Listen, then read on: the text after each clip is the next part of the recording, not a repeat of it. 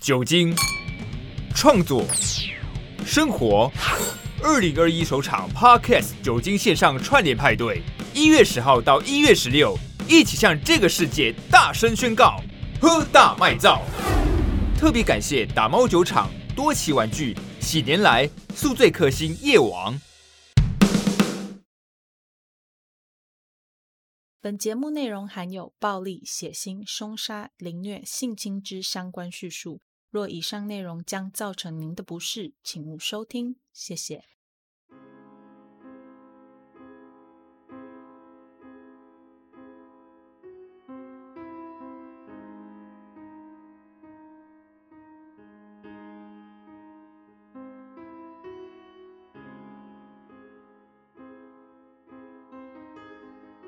Hello，各位亲爱的 Bonus 们，大家好，欢迎回到 Them 他们的故事，我是 Molly，嘿嘿，不 知道大家这周过得怎么样呢？听说台湾现在变得很冷，还有寒流。我昨天在看新闻的时候啊，还有看到好像是阳明山跟太平山都有下雪吧。希望大家平时都有做好保暖，身体都有健健康康的。我昨天在打电话回家的时候啊，我妈她是么？一边吸鼻涕一边跟我讲电话的，她没有感冒啦，只是就太冷，然后气温太低了，所以就有那个温差，然后他就一就一直流鼻水这样子。所以大家在这段期间里面呢，一定要注意身体健康跟保暖。有追踪 IG 或者是 FB 的 Bonus 们，应该从上上周就开始接收到一连串我们有参加特别节目的暗示。那这个我们是谁呢？首先是我们的 True Crime 好朋友 Lights Out 熄灯之后，出快 True Crime 暗黑森林吞云吐雾的夜晚和故弄玄虚。另外非 True Crime 类，但是平常我也有在听他们的节目的是吃屎和哇塞心理学。除此之外呢，也还有很多优质的节目有参与这次喝大卖造的线上串联特别计划。大家可以透过资讯栏找到活动的官方网站及更多的相关讯息哦。好了，我们废话不多说，赶快开始我们的节目吧。故事要从美国的一零年代说起。一零年代的美国啊，保守派宗教复兴开始。这群清教徒和天主教徒的其中一个主张就是禁酒。他们认为啊，像卖淫、家暴、贪污和偷窃等等的这些社会问题，他们的根本都跟酒脱离不了关系。于是他们就开始主张禁酒。当年有许多的清教徒都支持国会要立法去规范酒精的销售，在这样的环境下，美国当代就诞生了一个非常荒唐的修宪案。为什么说荒唐呢？很快你就会知道了。一九一九年一月十六日那一天，美国通过了宪法第十八条修正案。这个修正案的主要内容就是在规范酒精的酿造、运输和销售这三个行为。这三个行为都是违法而且被禁止的，但大家听到这里有没有觉得，嗯，好像哪里怪怪的？酿造、运输和贩售，哎，那喝酒的人呢？喝酒不违法吗？嗯，不，喝酒一点都不违法哦。这也是为什么我说这条修宪案很荒唐的原因。你认为社会问题的根源是酒精？那你应该要规范的应该是禁止大家喝酒才对，或者是至少是把禁止喝酒这件事情加到法规里面，这样才有用啊！大家都知道，就市场机制而言，有需求就一定会有供给，你不可能在市场有需求的情况之下把供应链给完全斩断的嘛。当我看到这段历史的时候啊，第一个反应就是。当年美国立法人员的经济知识可能比我还要差很多很多很多。很快的问题就浮现了。首先，第一个发生在这时候的大事件，就是一九二零年一月十七日在芝加哥车站发生的解酒事件。在一九二零年一月十七日禁酒令开始生效不到一个小时之内，芝加哥车站就出现了六位蒙面人。拿着枪劫走了价值上千美金的威士忌。上千美金在当个年代是什么样子的概念呢？我这样说好了：二十世纪初的美国人大部分都还是受薪的工人阶级，意思就是大部分的人都还是要等老板发薪水的。他们当时的年收入啊，平均大概就落在两百块到四百块美元之间，这是年收入哦。所以上千美金的话，至少就等于他们五年以上的薪资。这个听起来已经够夸张的劫持事件呢，已经是当局意外的惊喜了。更多更扯的事件还在后面，其中一个很扯的，也就是今天最重要的内容，就是黑帮的崛起。对。你没有错，当年美国政府利益良善的禁酒令，居然是导致美国黑帮崛起的重要推手。其中我们很常听到的斧头帮、三 K 党和黑手党，都是因为这项禁令，让他们从地方势力渐渐演变成有组织、有规模的大帮派。今天要跟大家讲的案件人物，诞生在一八九九年的美国布鲁克林。这位传奇人物除了靠自己先天上的聪明才智之外，时代也是造就他名流犯罪史的原因之一。那我现在就来带大家听听看，到底是怎样的时代背景塑造了这一位美国当年最大的走私酒贩，也是隶属黑手党其中一个分支的芝加哥犯罪集团首领 Alphonse Gabriel Capone。后面为了记忆方便，我们会直接叫他 L。L 除了本名之外，大家也会叫他八面。八是疤痕的疤，面是脸的那个面。然后英文的话是 Scarface，还有一个是全民头号公敌 Public Enemy Number One。这些外号的来历呀，在等等的陈述里面都会一一解释给大家听。L 出生在一八九九年一月十七日的美国布鲁克林，他来自一个意大利的移民家庭，是一个意大利裔的美国人。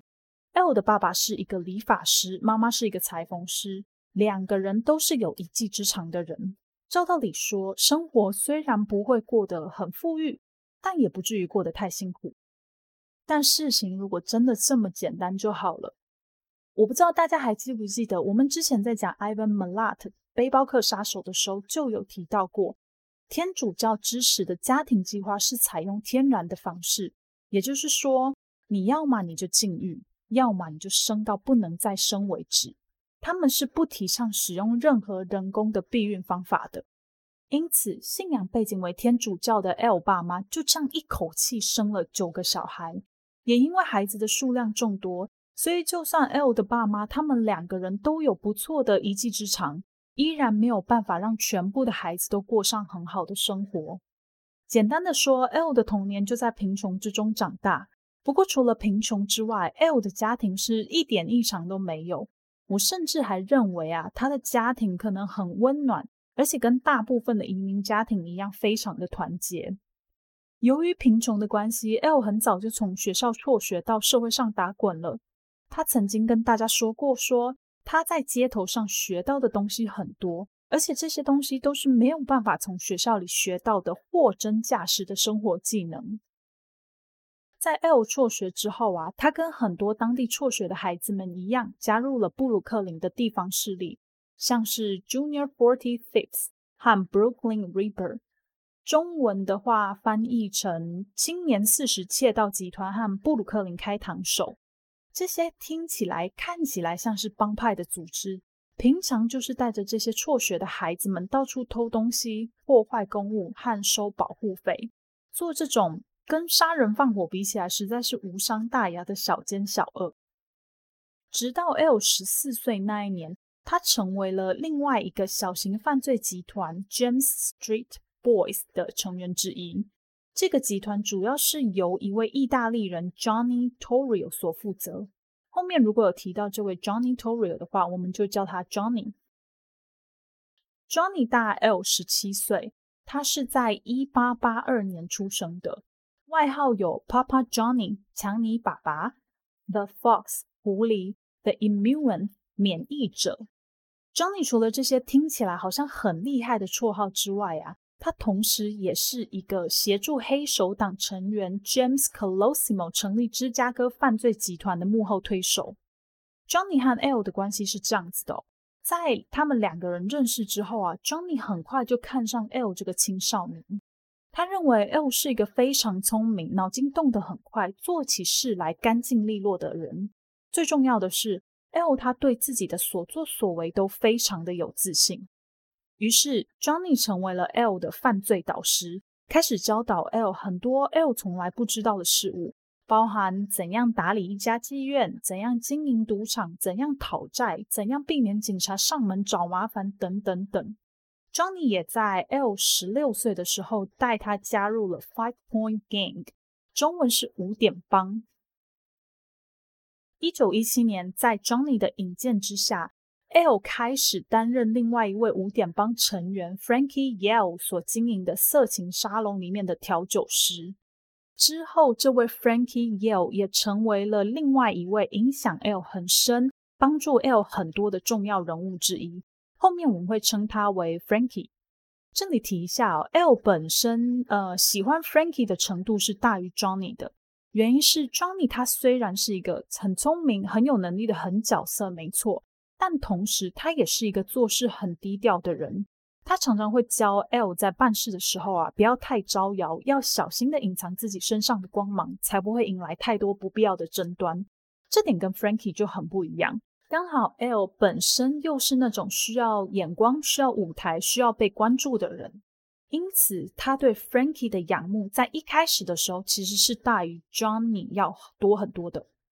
另外，不晓得大家记不记得我在前面提到的 L 有两个广为人知的外号，一个叫做 Scarface 八面，另外一个叫做 Public Enemy Number One 全民头号公敌。其中关于八面的这个外号，就是在这个时期得到的。事情是这样子的：有一次，当 L 在酒吧里的时候，他看见一个长得很漂亮的女子，他也很自然的上前跟对方搭讪。只是在这个搭讪的过程当中啊，L 用很轻浮的态度去赞美这个女孩子的长相，让对方感到不舒服。对方一气之下转身就离开了。过了没有多久，一位自称是那位女子的哥哥的一个男人，一脸醉醺醺的走到 L 面前自我介绍。介绍完之后，便大声的指控 L 骚扰自己的妹妹。在 L 还没有反应过来之前，男子就已经先敲破了手上的酒瓶，并且用尖锐的那一端朝着 L 的脸攻击。最后，L 他在满脸是血的情况下逃出了酒吧。这里有个有争议的地方。关于让 L 受伤的武器究竟是什么？有些人说是酒瓶，有些人说是铁棍，还有一些人说是什么小刀之类的。因为真正的事情发生经过究竟是怎么样，对方用来攻击 L 的武器到底是什么，都已经完全不可考。无论真相是什么，我们都没有办法再去追究。我们所能够确定的就是 L 的确在那次的争吵之下。脸上和脖子上留下了总共三道明显可见的疤痕。关于这个小插曲，也是后来大家都叫 L 八面 （Scarface） 的原因。此外，不知道是不是因为工作环境本来就有很多诱惑的关系，又或者是受到 Frankie 的影响，这个时候的 L 由于大量的亲近女色而得到了梅毒。梅毒是一种性病。它在感染初期，除了有一些人会出现全身酸痛的症状之外，有些感染者的感染部位会出现肿块，或者是没有瘙痒的糜烂性现象。男性患者如果没有定期在检查自己的身体，或者是患者是女性的话，常常会不小心因为这些轻微的不适感，或者是甚至根本没有疼痛感，而忽略掉自己其实已经生病了的事实。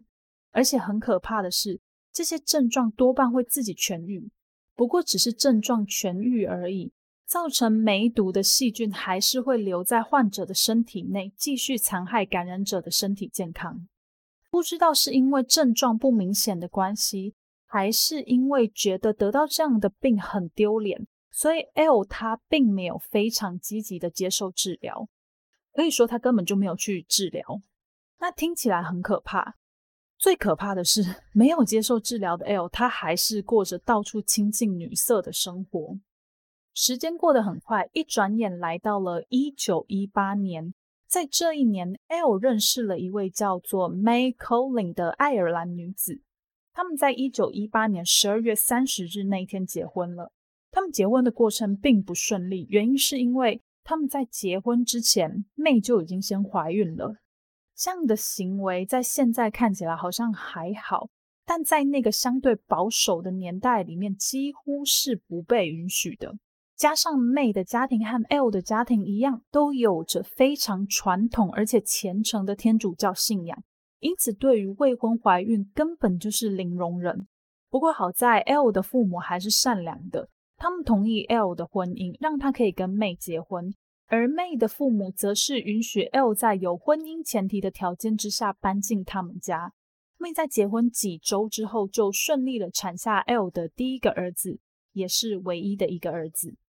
在这个时期，L 的主要工作就是帮 Johnny 在纽约地区经营的赌场和妓院收钱，同时全职的在帮忙 Johnny 打理这些赌场跟妓院。从这里我们可以得知啊，Johnny 是非常相信 L 的。他将跟钱有关的事物全部都交给 L 去打理，对他有极深的信任感和极高的期待。一九二零年，L 离开布鲁克林的所在地纽约，独自前往芝加哥。会让 L 离开布鲁克林的因素有很多，其中一个因素就是因为 L 的爸爸过世了，让他在纽约已经毫无牵挂。另外就是在这个同时，因为禁酒令的开始。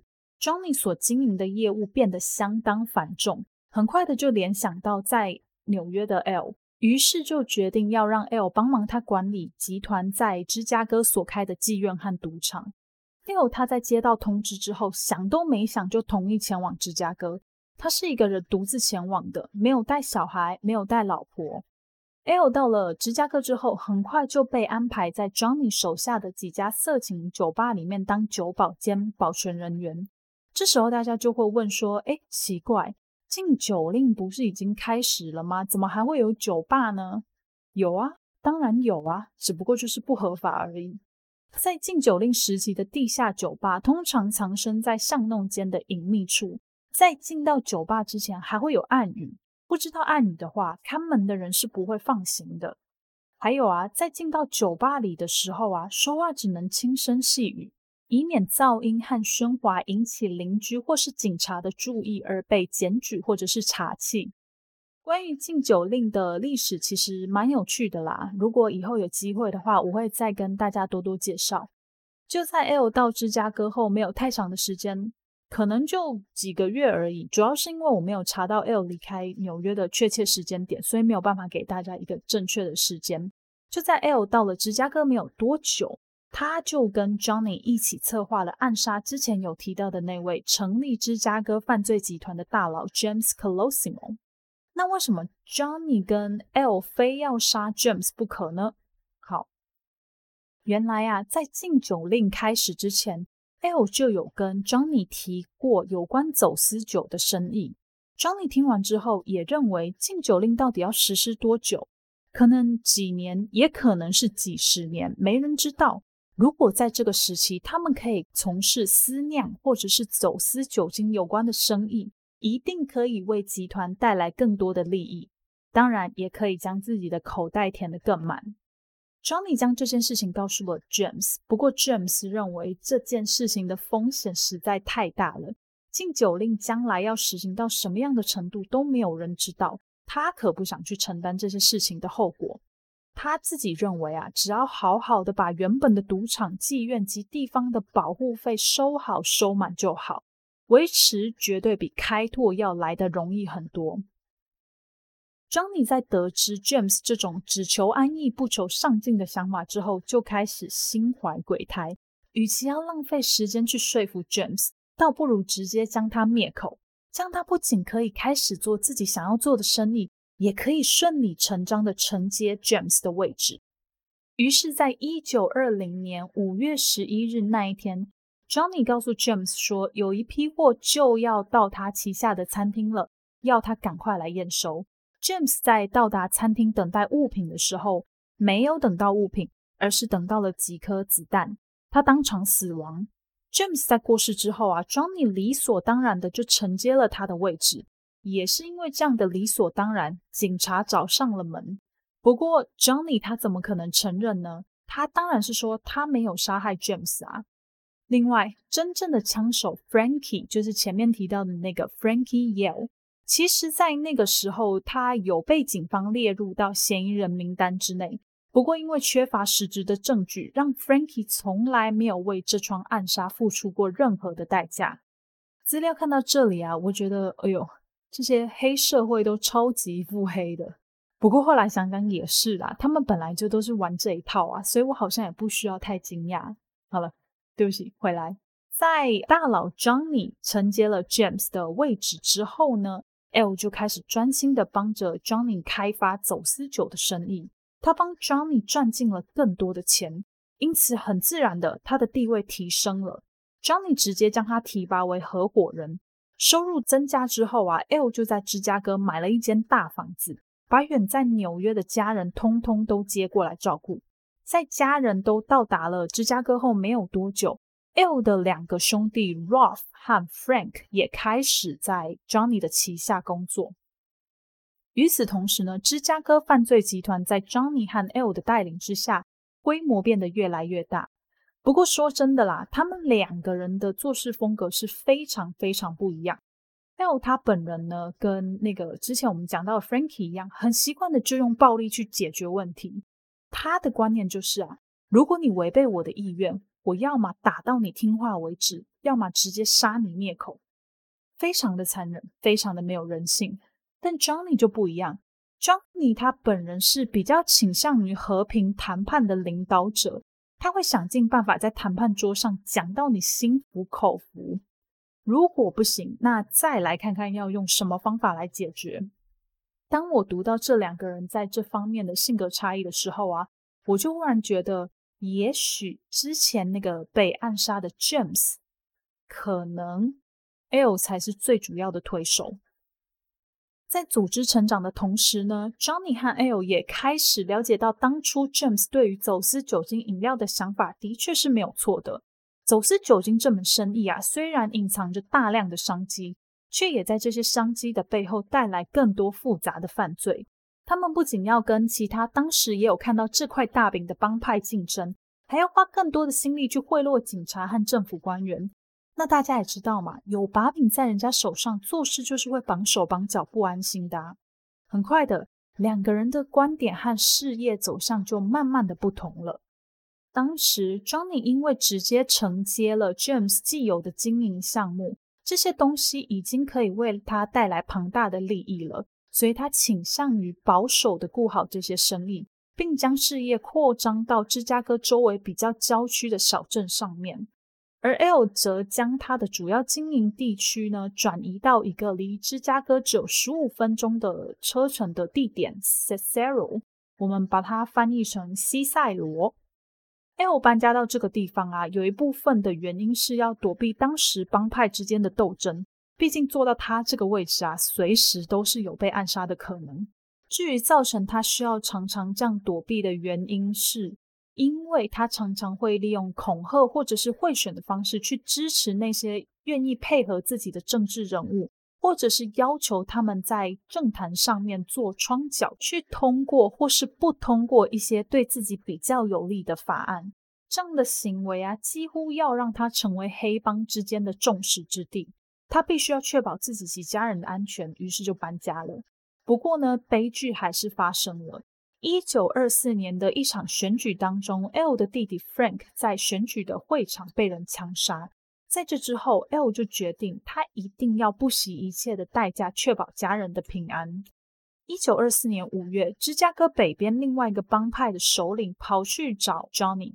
这个帮派的英文是 North Side Gang，我们中文就翻译成北帮，东南西北的北帮派的帮。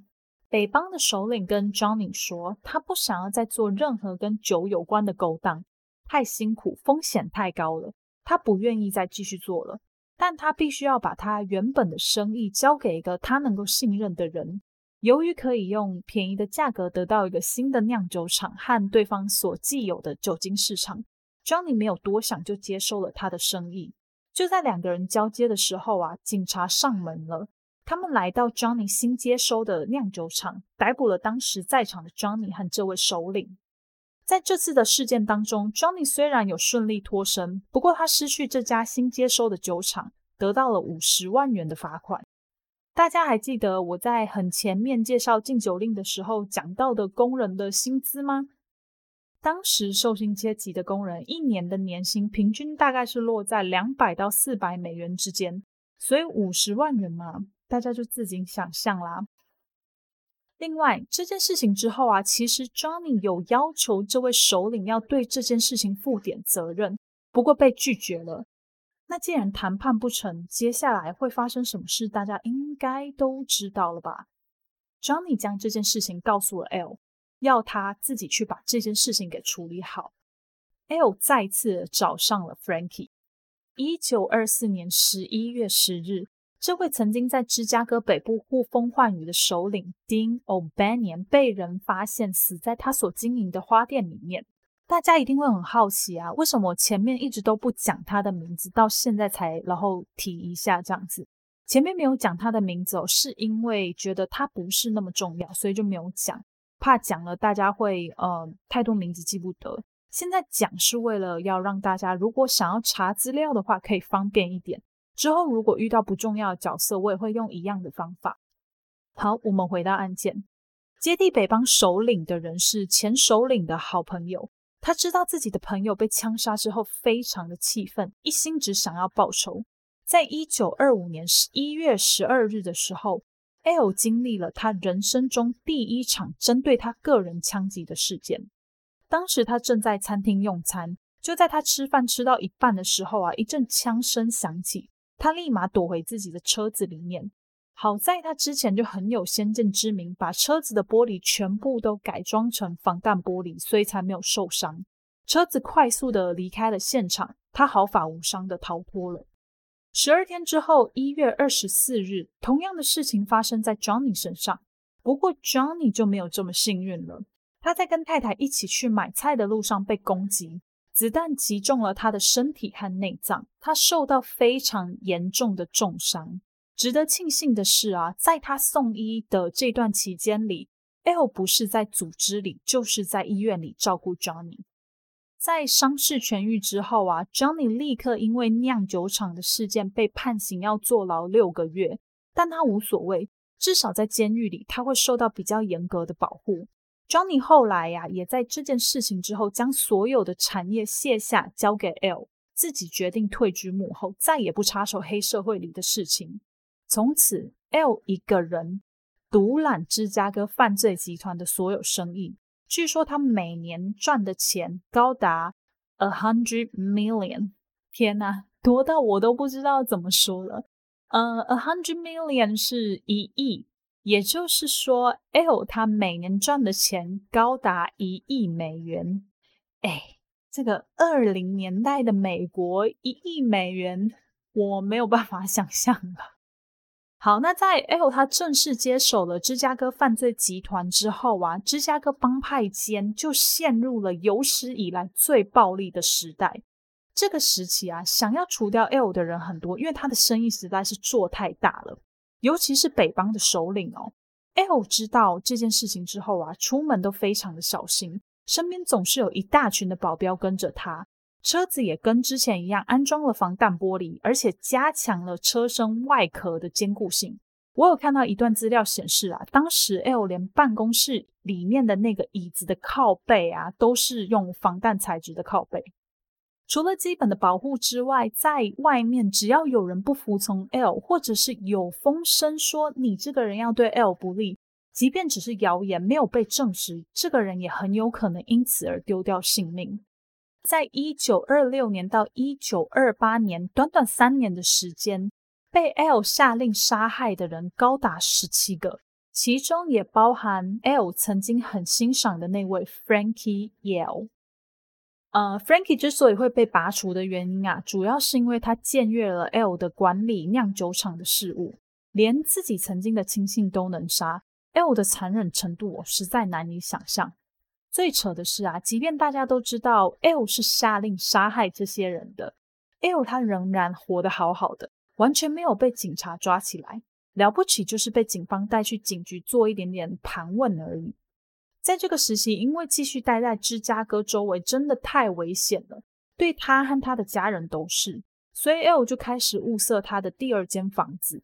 不过因为他的声名实在相当的远播，没有人真的愿意把房子卖给他，或者是要跟他当邻居。于是呢，L 他就到了迈阿密，在那里贿赂了市长，要市长帮他找一个地方，并且用妻子 May 的名字来买这间房子。接下来，我们继续来聊聊发生在一九二九年二月十四日的情人节大屠杀。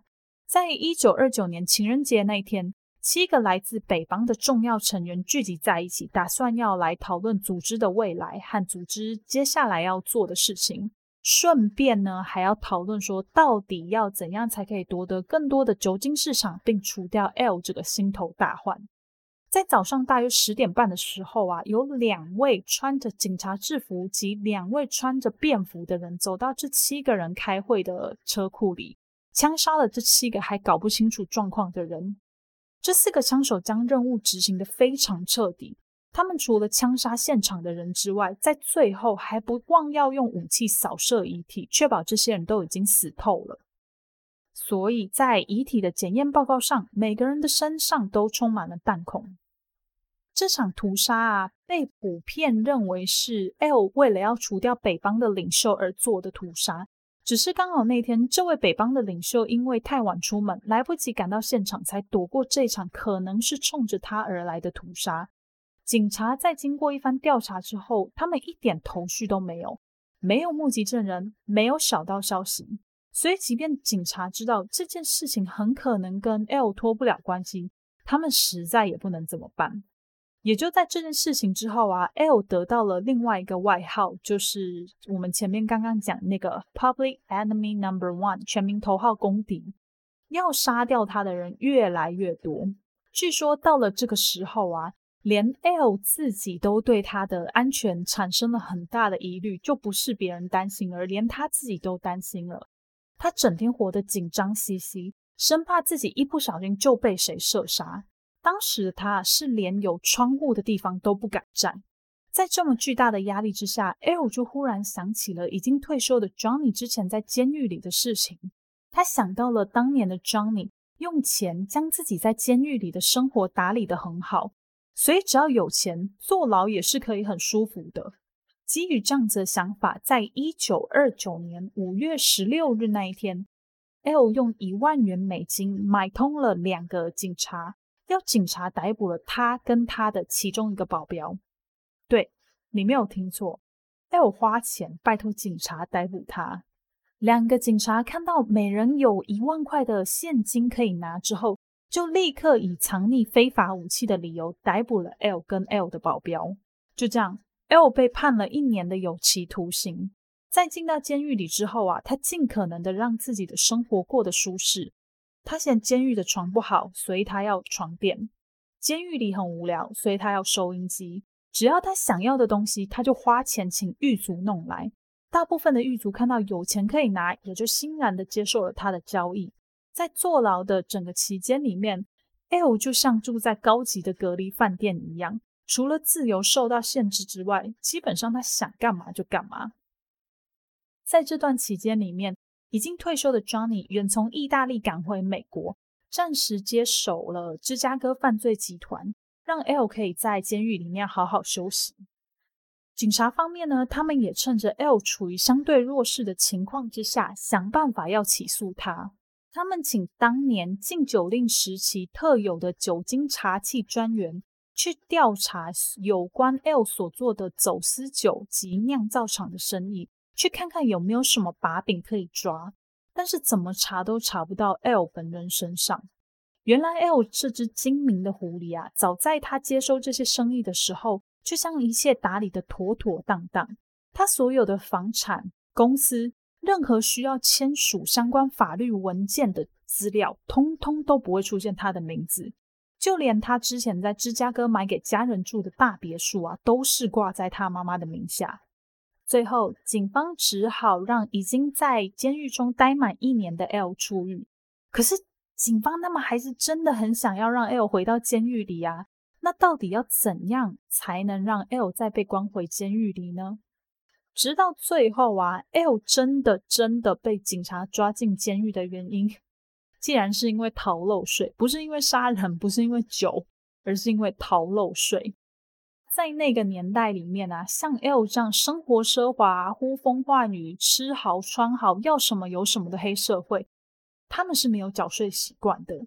于是警方就利用这一点，向法院提出要调查 L 的税务情形。发现 L 就真的如同这些黑社会一样，从来没有缴过税。本来预计呢，此生只要在监狱待满一年就可以不用再回去的 L，又被抓回了监狱。可是他很快的就联络了自己的律师，律师也赶紧主动向法院提出，L 的确在某些年份有收入比较高的情形，也是在那几年有几笔比较大的收入忘了要报税，能不能用补税的方式来弥补呢？一开始的时候啊，这件事情的确是奏效了，呃，除了补缴那些税额之外呢，L 他以五万元美金交保。可是想要让他回到监狱里的人实在太多啦，于是就有人提出，L 实际赚的钱呢，跟律师补报的十万元实在是大相径庭，所以 L 又再度被抓进监狱里。哎，十万元，十万元，没错，律师补报的这个金额啊，实际上就是呃 L 在账面上合法生意的收入。至于其他的非法收入呢？这位律师他不敢上报，也不能上报，因为一旦上报了，那 L 就会遭到更严格的查缉，到时候会被侦办的就不是只有逃漏税这件问题了，还会有私酿酒啊、走私酒的这一大堆有的没的问题，所以律师才会把原本应该是一亿元美金的年收入报成是十万元，这件事情也刚好正中了法院和警方的下怀。法院立马以诈欺罪将 L 起诉。这一次的起诉啊，其实过程也是困难重重。由于 L 在芝加哥的人脉极广，加上没有人敢真的去得罪他，所以根本就没有人愿意上法庭去为警方作证。是直到了后来啊，警方终于算是嗯，让一个曾经在 L 的赌场工作过的收银员呢出庭作证。不过，交换的条件是他要以秘密证人的方式执行。法院同意了。到了最后，L 在一九三一年十月十七日以五项逃漏税的罪名被判处十一年的有期徒刑，另外加上了一大堆有的没的罚款。哎，十一年呢？十一年在监狱里面，即便他可以过得舒舒服服，那也就是表示说。呃，L 在出狱之后，他再也不能像之前一样在芝加哥叱咤风云啦。想到这里啊，L 就再度拜托律师。